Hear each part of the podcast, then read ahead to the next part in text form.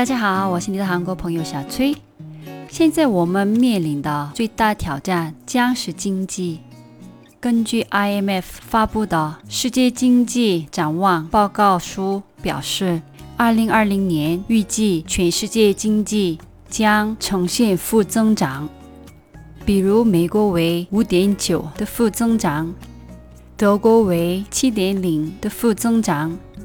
意大利为九点一的负增长等发达国家平均经济增长率的预测值为六点一的负增长，韩国为一点二的负增长已经很给力了。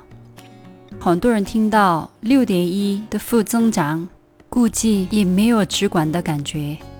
我这样跟你们说吧，你们应该知道九八年韩国发生的经济危机。当时连大宇这样的大企业都倒闭了。大宇集团当时在韩国的影响力相当于美的加上海汽车，所以无数老百姓失业了。当时韩国的经济增长率为五点五的负增长，所以全世界很多专家都认为这次的情况。比一九三零年的经济大萧条还要艰难。疫情期间，下岗和失业的人越来越多，但申请失业保险的人数却没有增加多少。这是因为大部分失业者没有购买过失业保险。这是因为只有正规企业才会为员工购买失业保险。为此，许多国家。作为经济扶持政策之一，向国民发赈灾基金，类似于中国的发券。今天我们聊聊韩国发券相关的故事吧。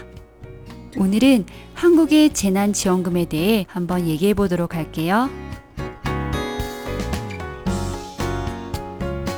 我们先看看各国政府的应对政策吧。新加坡的财政支出最多。 GDP 的百分之十一点八，美国是百分之十点四，德国和法国是百分之四点五。那我们具体看看他们是怎么支出的。为了好理解，我把所有的金额折算人民币跟你们讲吧。比如美国以一八年的收入为参考，会对年收入不到五十三万人民币的人群。每人发放大约八千五百人民币，像不到十七岁的未成年人，每人发放大约三千五百人民币。加州比较特别一点，加州向非法移民者也发了大约三千五百人民币。另外，针对中小商家或者个体户提供了七万人民币的贷款。虽然说是贷款，但这笔钱基本就不用还了。那德国呢？首先，发放对象不是全国民，而是中小商家或者是个体户。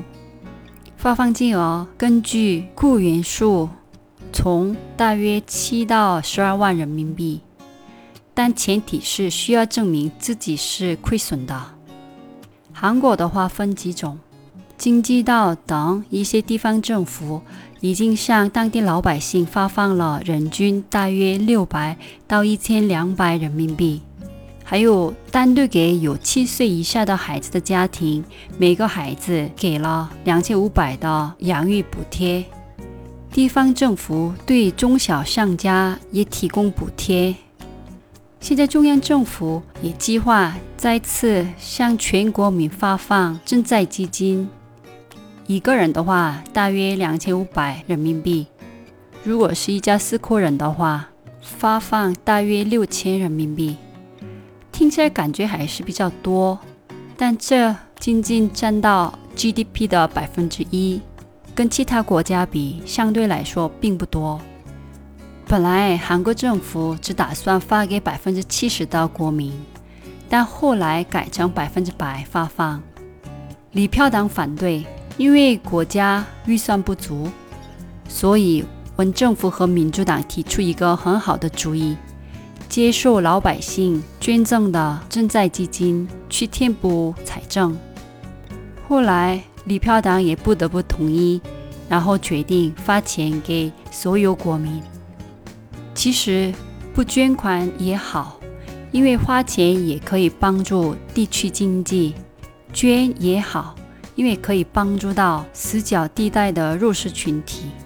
反正这是一个很好的政策。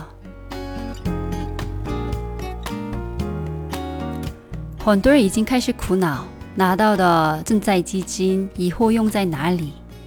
虽然不算多，但对于在疫情期间下岗或者无法工作的困难家庭来说，也不算少，可以购买大米等的生活用品。有些家庭。孩子和父母之间还有分歧。孩子说想买手机，妈妈说要花在生活所需上。所以在社交群里，有一些父母们会咨询：如果和孩子有分歧，怎么处理比较好？还有赈灾基金的发放，对地区经济确实有帮助。经济道以地域货币形式发赈灾基金后，地区内的大概百分之六十的商家说销售金额有所增加。因为地区货币只能在当地中小商家使用，大型超市等的大企业，还有在其他城市或者网购的时候就不能使用。但赈灾基金的用处远不止这些。水源市的一位市民向市长提出，他想把他的赈灾基金捐给比他更需要的人，所以水源市从四月九日早就开始开展了赈灾基金捐赠运动。捐款的一位餐厅的老板说，这段时间他们的生意不太好，但还是决定捐出。包括孩子的一家四口人的赈灾基金，因为以前敬老院、福利院等的地方免费提供午餐给老人，但最近都不开，所以一些老人没地方吃饭。这家餐厅平时运营公共冰箱，这是他们餐厅自愿提供的服务。生活困难的人可以从餐厅外面的冰箱免费拿小菜带走，但他发现最近公共冰箱很快就空了。为了帮助到这些贫困老人，他决定捐赈灾基金，而且捐赠时也可以制定青年失业者、中小商家等领取对象。不仅是水源市。全罗南道的顺天市等很多地方也已经开始了赈灾基金捐赠运动。